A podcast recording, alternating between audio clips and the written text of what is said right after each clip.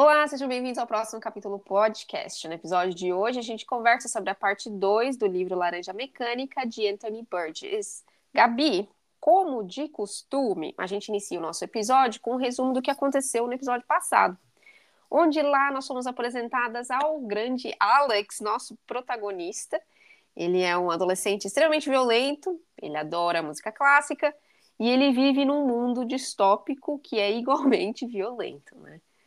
Quando ele não está na escola cola, e normalmente de noite ele se encontra com seus três drugues num bar, toma o seu moloco e saem às ruas em busca de um grande horror show. O Alex tinha sido avisado já pelo seu, entre aspas, assistente social, que a Miliquinha estava de olho nele e que poderia ser preso se não andasse na linha. Durante um de seus atos violentos, o Alex foi abandonado pelos drugues e preso. Mais tarde na cadeia, ele ficou sabendo que sua vítima havia falecido e que agora ele estava condenado a 14 anos de prisão. Uf, pesado, hein? É, né? Ele. E... Karma, né? Para alguém com 15 anos, é muito tempo, né? O é. dobro da sua vida ali encarcerado. Uhum. Tenso. E é. nesse, nessa parte seguinte, então, a gente vai contar a, como que é a vida dele na cadeia, né? Exatamente. Então, gente, como a Ana falou, o Alex pegou 14 anos né? E aí a gente, a segunda parte do livro começa dois anos depois da pena dele, né? Então ele estava com 15 quando terminou a parte 1, agora ele está com 17, né? E ele está contando que é, na prisão em si ele tem lá os seus colegas de cela, que ele não considera exatamente drugs, mas é o mais próximo de drugs que ele pode ter. E ele fala que ele tenta, tá? Ele tenta ao máximo ficar longe né, de confusão. E ele, para poder passar o tempo dele, o mais próximo que ele tem de música, ele faz parte, ele virou o ajudante. Do... Exatamente, tudo que ele viu é: vou fingir, porque ele é um manipulador, né? Então ele falou: vou fingir que o, que o experimento está fazendo efeito, vou pegar minha malinha e sair de fininho. Então, para ele, estava perfeito, a situação estava perfeita, né? E eles dão uma papelada, né, um calhamaço de papel para o Alex assinar mas ele tá tão certo que ele vai conseguir burlar o sistema que ele nem lê, amiga. E a gente já aprendeu na vida que você não pode assinar coisas sem ler antes, né? Uhum. Ainda mais quando se trata de um experimento. Mas enfim, ele tava nem aí com a hora do Brasil. Ele falou: vou assinar, é isso aí, vamos lá, me levem que eu quero ser reformado, que eu quero virar bom, que é tudo que eu sempre quis antes dele ir, né? Eles falaram, beleza, a gente vai te levar então amanhã. Então, antes dele ir pro, pro prédio seguinte, o capelão da prisão chamou ele falou assim: chama o Alex aqui, Alex, vem aqui que eu quero conversar com você. E aí ele bebe lá um uísque, o, o Alex nota que ele já tá um pouco alterado, mas ele, be ele bebe mais um pouco, ele chora e ele fala: Alex, por favor, me perdoa. Eu não fiz parte dessa decisão. E o Alex, amiga, não estava entendendo nada do que, que esse homem tá chorando aqui, o que, que tá acontecendo, né? Eu tô bem. E ele falou assim: Eu não tô entendendo, senhor, porque não é bom ser bom. Eu acho que vai ser bom eu ser bom. E eu achei interessante, amiga. Na verdade, acho que foi a frase mais interessante até o momento para mim do livro, que ele fala: Mas será que Deus quer bondade ou a escolha da bondade? Uhum né? Então tocou ali no livre-arbítrio, né? Você quer ser bom porque você é forçado, você não pode fazer o mal, ou você quer escolher o bem? E são coisas bem distintas quando você não tem uma opção, ou quando você tem uma opção, a que te convém e a que é correta, e você escolhe a correta, né? Então, é, o Alex também não entendeu muito bem do que ele estava falando, mas ele falou, ele já estava, ele já Ele tava, não leu o papel, né, amiga? Não leu o papel, amiga. Ele já estava check-out. Ele já estava decidindo que ele ia fazer lá o que ele tinha que fazer, fingir uhum. que ele tinha que fingir, e dali a pouco ele ia estar tá um homem pseudo-reformado fora, né? Duas semanas. Duas semanas. Eles falaram que em 15 dias ele seria um rapaz completamente novo. Então ele agradeceu o chapelão, falou, é, chapelão. Agradeceu o capelão, falou, beleza, tá tudo bem, o Ministério do Inferior já veio falar comigo, não tem por que eu te culpar, tá tudo certo, fica tranquilo, fica na paz. Tô animado com essa nova oportunidade, né? Exatamente, quem escuta pensa que ele foi promovido, gente. yeah. Beleza, ele foi levado para outro prédio, que já era, entre aspas, fora da prisão, porque era do outro lado, né, da, da rua. E ele até achou curioso, um prédio bem futurístico, bem minimalista, tudo muito limpo, bem diferente do que ele estava vivendo ali na cela com, com outros seis, sete coleguinhas, né? Druidinhos. Druguinhos. E aí ele passa por uma bateria de exames, ele come, ele fala que ele come como um lorde, né? Comeu bem, é, tomou um banho, deram para ele um camisolão. Ele estava bem. Ele falou assim: olha, hoje você descansa aí um pouco, que você chegou agora pela manhã, mas à tarde a gente vai começar os exercícios, né? E você vai ver filmes. Antes do filme eu vou te dar uma injeção de uma... aí ele falou: é uma vitamina, né? Porque eu tô subnutrida. E o cara falou: é, pode se dizer que sim. Pode ser, pode se dizer que sim. Subnutrido você definitivamente tá, né? Comida na cadeia não é a coisa mais agradável. Mas depois dessa injeção aí, você vai ver o filme. Eu vou te levar de cadeira de rodas, que nesse primeiro momento você vai ter dificuldade de andar. Mas fica tranquilo, vai dar tudo certo. E o Alex, meu, é, o Alex estava se sentindo assim no paraíso, né, gente? Ele teve uma, ele comeu super bem, tava de banho tomado, tava com um quarto só para ele com uma cama. Então ele tava nem aí. Ele falou: "Quer me levar de cadeira de rodas, me leva. Se é para ver filme, ele falou: "Horror show, tô animado". Uhum. E aí cara chega, dá a, a, a injeção nele, ele se sente assim um pouco, né? Uh, que que é essa essa vitamina é braba. E o cara fala: "Vou te levar então para ver filme". Ele falou assim: "Legal, horror show". E aí o, o cara fala, é horror show mesmo, é um show de horrores. Você, tá bem certo aí. Ele não entendeu. Não, tá porque para ele horror show é diversão. Horror show é diversão, é coisa excelente, delicinha. Uhum. Então ele não entendeu o que o cara falou. Mas tá bom. Ele falou, vamos lá. Então ele chega na salinha, em teoria, ali no cinema, né? Então ele senta na cadeira, eles prendem o, os calcanhares do Alex na cadeira, eles prendem a mão do Alex na cadeira.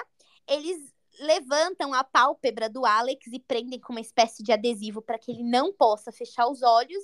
E ele vê que são inúmeras telas, são muitas, muitas, muitas telas, né?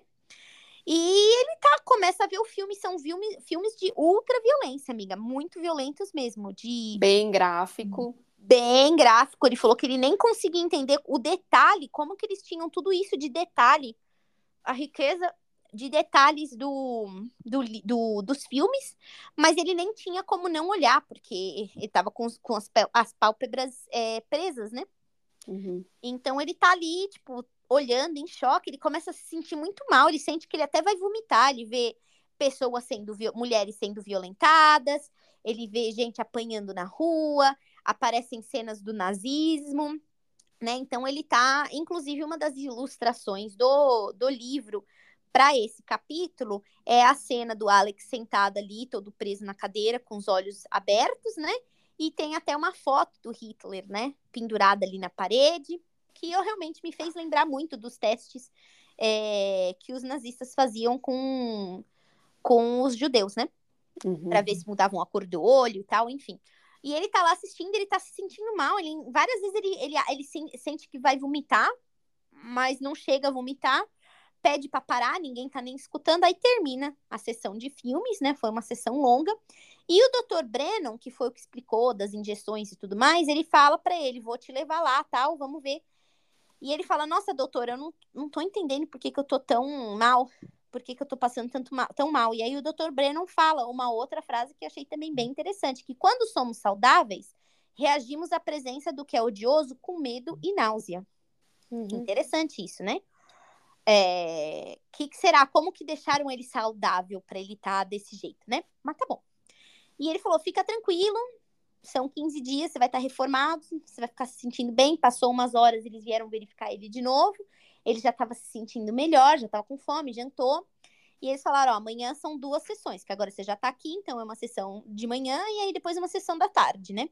E aí ele vai, ele, ele fala, mas eu não quero, né? E toma a injeção, e ele fala, nossa, eu tô reagindo muito mal com essa injeção, me deixa mal, né? E ele percebe depois de uns dias que não só o filme tá passando, como Beethoven está tocando enquanto passam os vídeos. E isso, amiga, deixou ele muito bravo. Ele ficou possesso. Uhum. Porque ele não queria ligar, associar a dor, a náusea, a vontade de vomitar que ele estava sentindo com o Ludwig von, né? Que é o Beethoven, né? Que ele é tão apaixonado. E ele vai falar isso para o Dr. Brennan e para doutor, é, o, o doutor-chefe, que é o Brodsky, que não podia, ele não podia, eles não podiam fazer isso, que era um absurdo, que eles estavam, né, é, assassinando o Ludwig von. E, e estragando a experiência dele, né? Que ele tem nostálgica com a música dele. Exatamente. Ele falou: como que vocês podem fazer isso com o Ludwig? Não é possível. E o Dr. Brodsky fala para ele: é isso mesmo. A gente está usando associação, técnicas de associação para te uhum. reformar. Isso daí é parte do processo. E não é só sensorial, não é só visual, é também auditiva. E é parte do processo. É a nossa técnica do Ludovico. E você vai estar tá bem, você vai associar e você vai, você vai ser reformado. E daqui a pouco você não vai precisar da injeção, porque você vai vir e você vai andar sem intervenção. Você vai ser uma pessoa reformada. Louco, né, amiga? Total médico é, louco ali.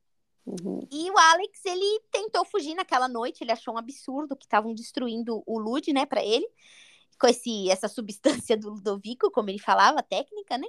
E ele tentou fugir e ele passou muito mal. Aí veio um enfermeiro, botou ele de novo lá e falou: bate em mim, você não quer me bater? E ele tenta bater no, no enfermeiro, ele passa mal de novo. Então ele chega à conclusão, amiga, que não vai ser tão fácil assim fingir dessa vez, né? Ele vai uhum. ter que uhum. passar por isso. Ele falou: bom, vamos ver aí, eu vou passar esses 15 dias e eu vou ver o que, que vai ser feito, né? Porque tá meio osso. Ele, ele encontrou pessoas piores do que ele, né, amiga? Uhum. Falsos uhum. profetas. Hum. Ele encontrou aí falsos profetas, né? Muito mais poderosos e muito mais inteligentes do que ele, né? Com aí essa proposta aí do bem, que aí a gente volta à frase que o, o capelão falou. Será que Deus quer a bondade ou a escolha da bondade? E esses cientistas aí, esses falsos profetas, eles estavam tirando esse, poder de escolha, né, da, do, do povo, da galera.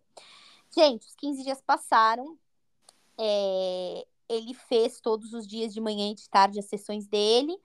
Como o Dr. Brodsky é, prometeu para ele, depois de alguns dias ele já não usava mais a injeção, ele já ia direto andando e ele mesmo, enquanto ele estava vendo os atos de ultraviolência, ele mesmo se sentia mal, começava a se sentir mal. E no último dia eles dão as roupas dele de volta, ele tá todo arrumado com as plates é, que ele gosta, né? Super bonita botaram as roupas dele, a bota, deram para ele a navalha dele, que ele tem uma navalha no bolso. E eles falam para ele: Bom, Alex, Alex, chegou o seu dia final, né? Você já passou pelos 15 dias de experimento.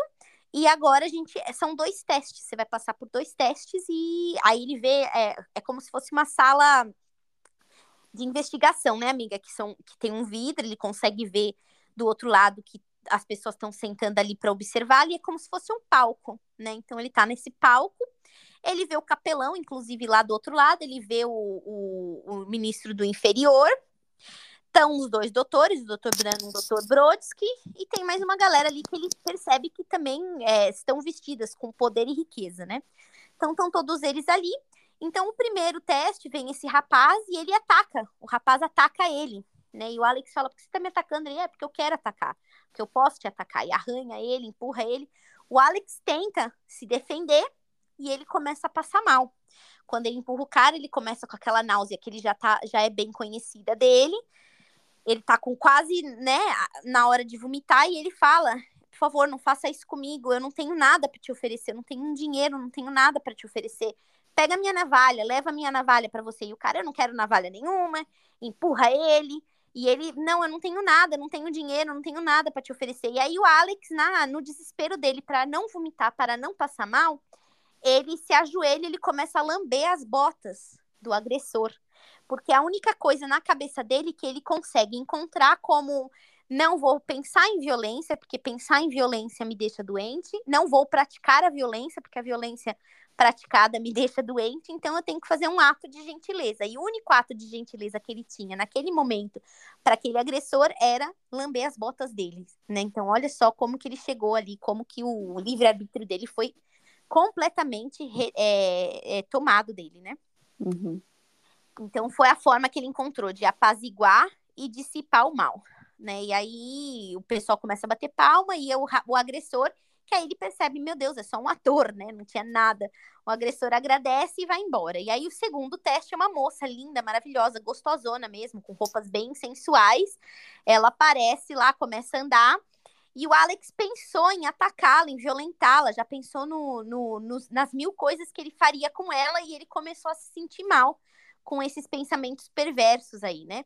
E aí ele, é, ele, ele chega à conclusão, não posso pensar selvagemente. Então, quando ele vai falar com ela, porque ele falou, preciso um contato com ela, ele oferece um mundo de rosas, ele fala para ela que promete o mundo para ela, promete tudo, e todo mundo olha e fala, nossa, ele tá um rapaz reformado mesmo, né? E aí batem palma, todo mundo fica muito contente, porque de fato eles concordam que isso vai diminuir a criminalidade, né? E aí chegam à conclusão de que Alex está reformado, é um cidadão de é pronto para voltar à vida em sociedade. E a gente termina esse capítulo, é, essa parte, desculpa, de sete capítulos nesse ponto de que é, será que ele está reformado mesmo ou ele simplesmente ele virou um robô ou uma, uma pessoa, um laranja mecânica? Né? Uma coisa mecânica, um robô que não se mexe, porque ele não pode nem pensar. É, parece que não pode nem ter uma questão de prazer, né, amiga? Tirou até isso, né, dele. Uhum. E termina desse jeito. A gente não sabe aí como que vai ser, e tô imaginando que nessa terceira fa nessa terceira parte a gente vai descobrir como que vai ser a vida de Alex na sociedade, agora que ele ele virou um robô, praticamente, né?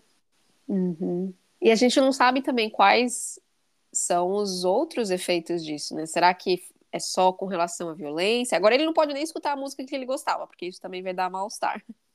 Mas será que vai impactar em outras coisas que ele fazia antes, que não necessariamente estavam diretamente relacionadas a, ao que ele assistia né, naqueles filmes? Ou, ou não, a gente não sabe, né? Não sabemos, né? Se tirou todas as vontades do mundo, se ele realmente virou um robô, se vai ter alguma sequela, né? E também não sabemos se o, a, o método Lud, Lud, Ludovico ele passa com o passar do tempo, né, amiga? Uhum. Não sabemos também, né? A gente não sabe se é um negócio que fica aí é, presente nos próximos 10, 15 anos, ou se tem alguma coisa que você possa fazer é. para que passe o efeito. Acho que ele vai ter que ser convidado para mais uns filminhos depois de uns anos, talvez. Será? Tipo, fazer um. Mas aí será que ele vai? Uma manutenção? Dar... É. Não sabemos. Não sabemos. Terminamos aí esse capítulo, ou desculpa, essa parte, uhum. entrando no terceiro, na terceira parte final, reta final do livro.